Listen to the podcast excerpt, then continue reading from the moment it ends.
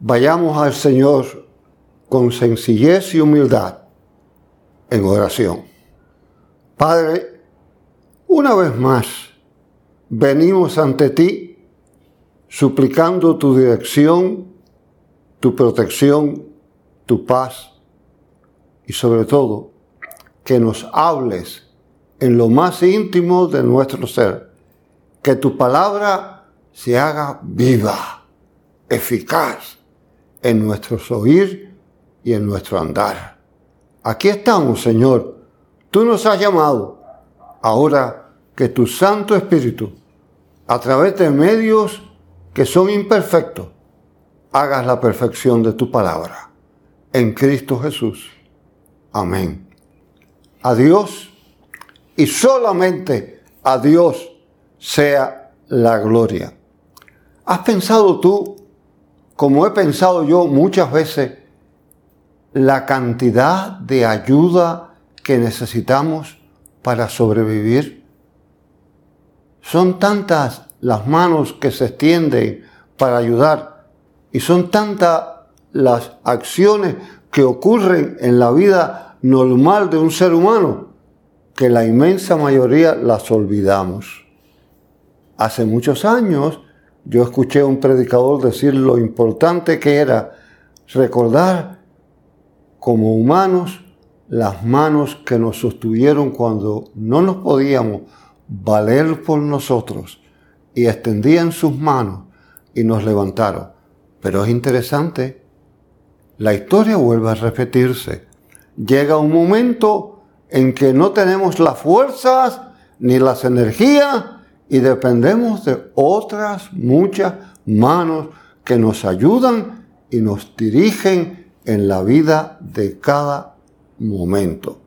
Sí, piensa conmigo hoy en cuántas ayudas tú has recibido, en cuántas estás recibiendo hoy, ahora, y en cuántas tú ni siquiera las percibes y muchas veces las ignoras.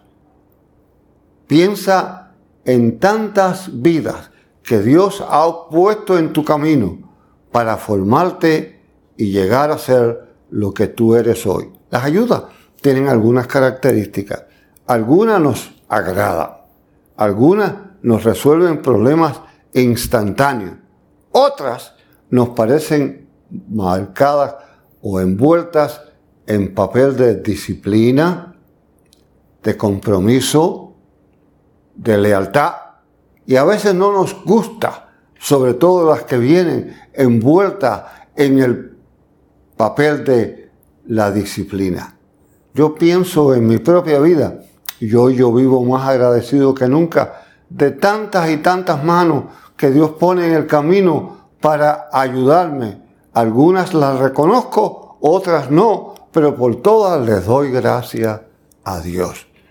Pero oh, en mis momentos ahora de más tranquilidad, pienso en ayudas que yo rechacé, que yo me enfurecí en algunos momentos, pero que fueron dadas por Dios mismo a través de otras personas para hacerme lo que yo hoy soy.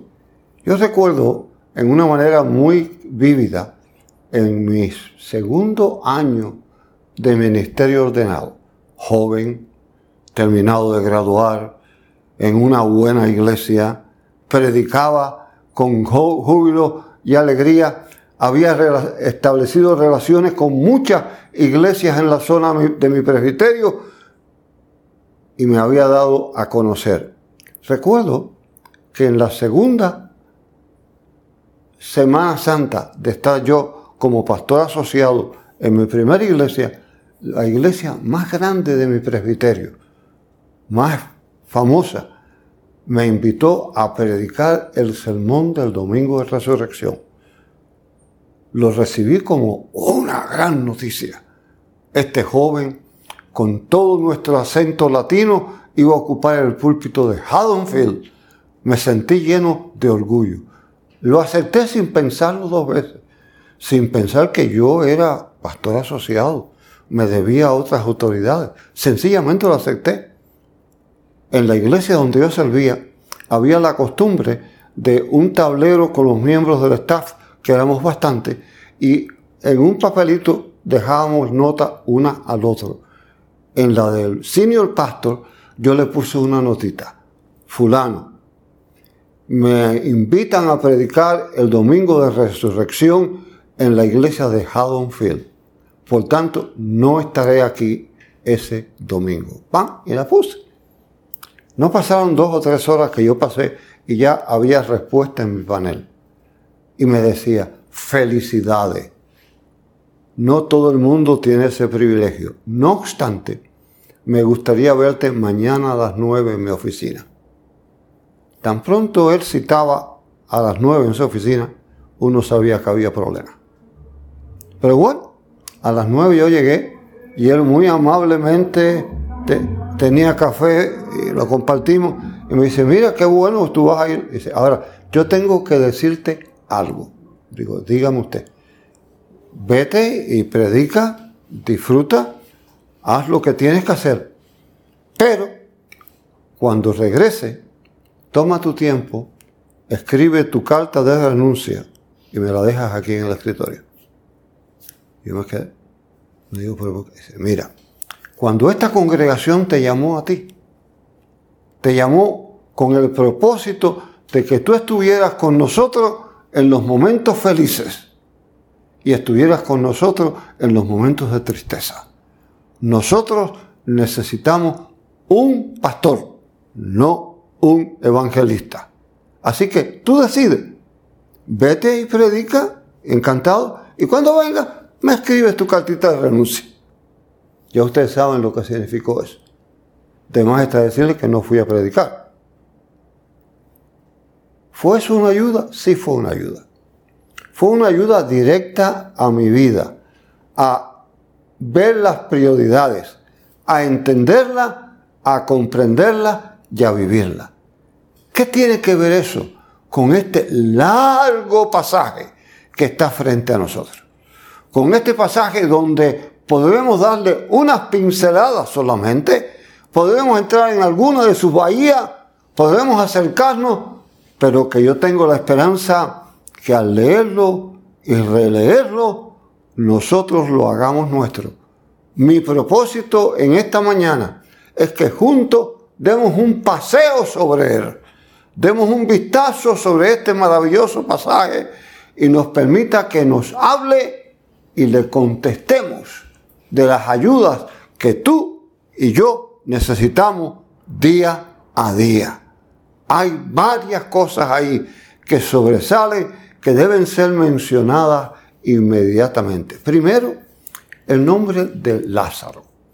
El nombre de Lázaro es exactamente igual que Eliazar. Es lo mismo. Y el significado es maravilloso. El significado real del nombre de Lázaro es mi ayuda es Dios. O Dios es mi ayuda. Interesante. El nombre de Lázaro, mi ayuda es Dios. Hay otras cosas allí que sobresalen sobremanera. Primero, aquel hogar de Betania, donde vivía Lázaro, Marta y María, tenía un significado especial. Usted sabe que hay mucha gente que tiene casas hay muchas casas. Y casas hermosas, casas suntuosas, casas deliciosas, que Dios bendiga disfrutarlas. Pero no todos los que tienen casa tienen hogar. Hay una diferencia entre casa y hogar. Jesús no tenía un hogar. Las escrituras nos dicen que no tenía donde reclinar su cabeza. No obstante, todo parece indicar que esta hogar de Betania era un lugar especial para él. Él se sentía amado por Lázaro, amado por María, amado por Marta y tenía un hogar. Una de las características más importantes del hogar es que hay comprensión.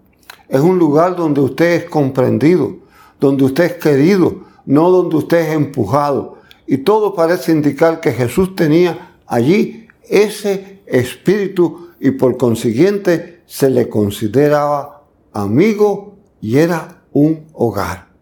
Vemos en el pasaje que Jesús supo que Lázaro estaba enfermo y se aguantó.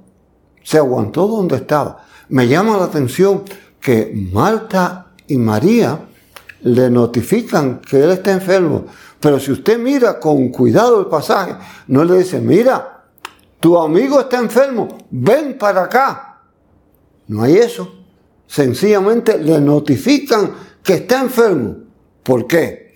Porque en el verdadero hogar la ayuda viene inmediatamente, viene espontánea. La ayuda se desarrolla por sí sola. Por consiguiente, no había que decirle nada.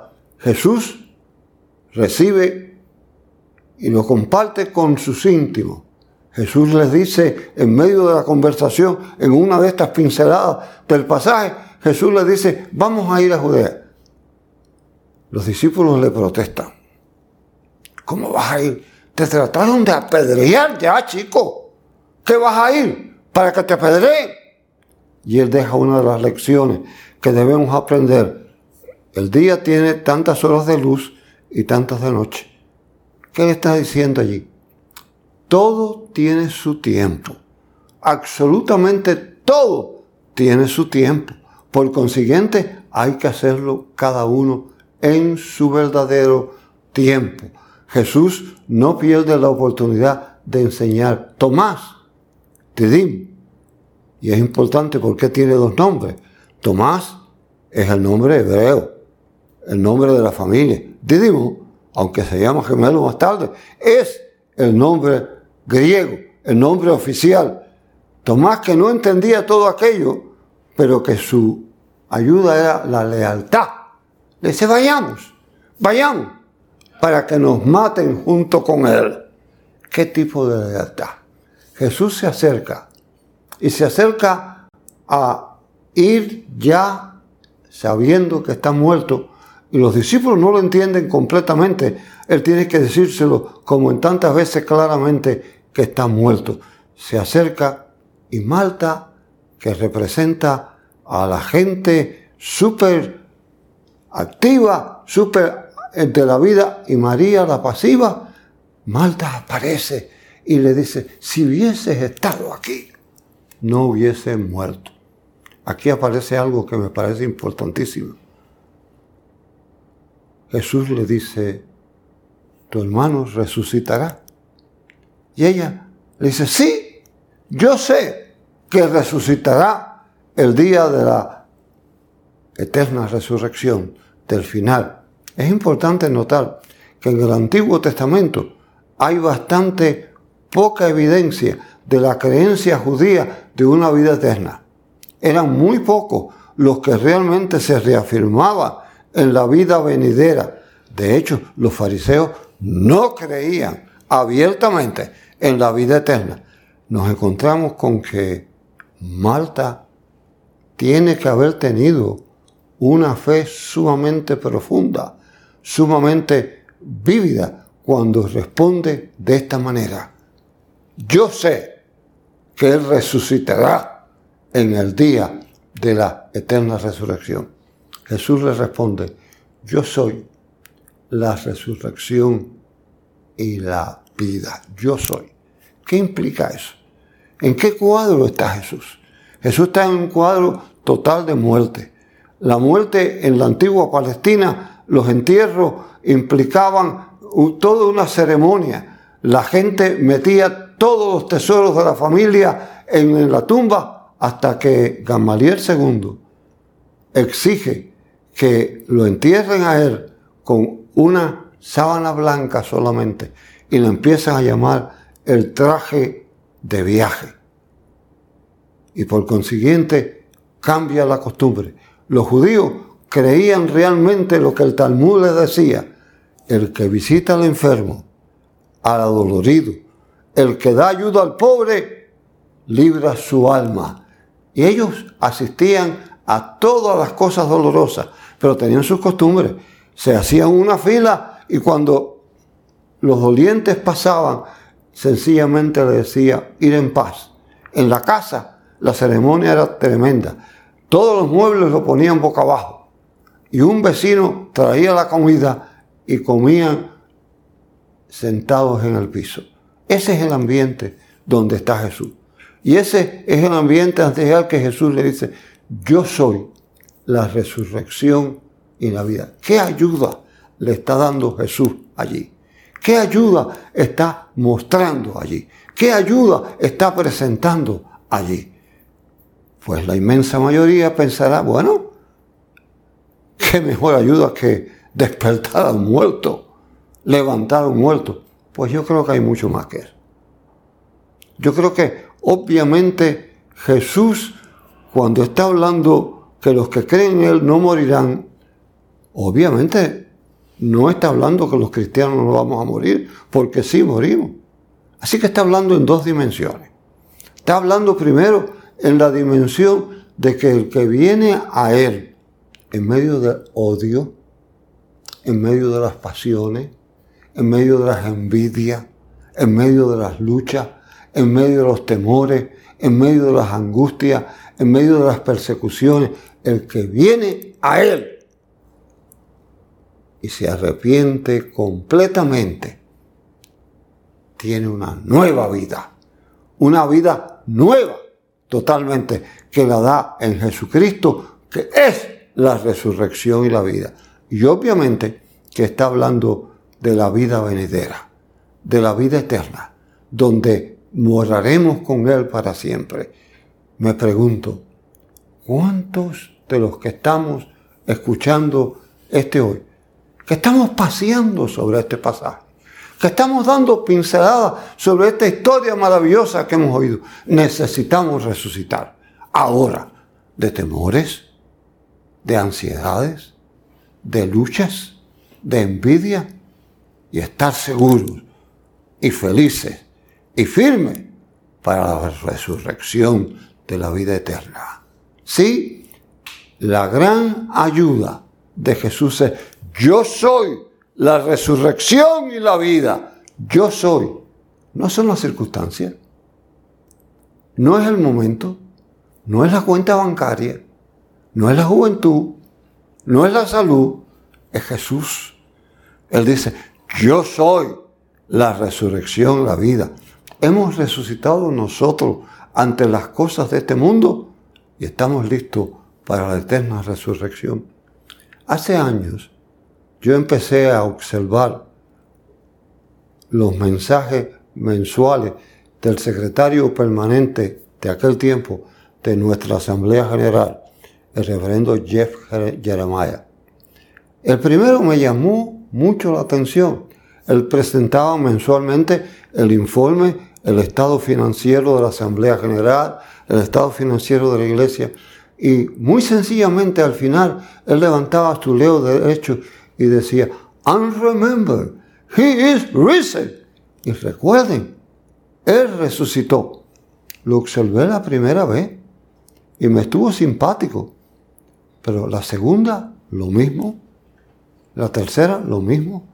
La cuarta, y obviamente es su marca. Él termina el mensaje y les dice a los que lo están escuchando, recuerden que Él resucitó. ¿Qué me dice a mí?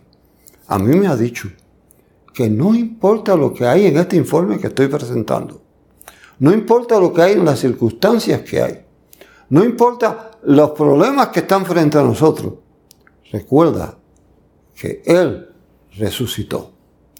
En mi propia vida ha sido una ayuda enfrentarme a lo que venga a los ojos de saber que Él resucitó.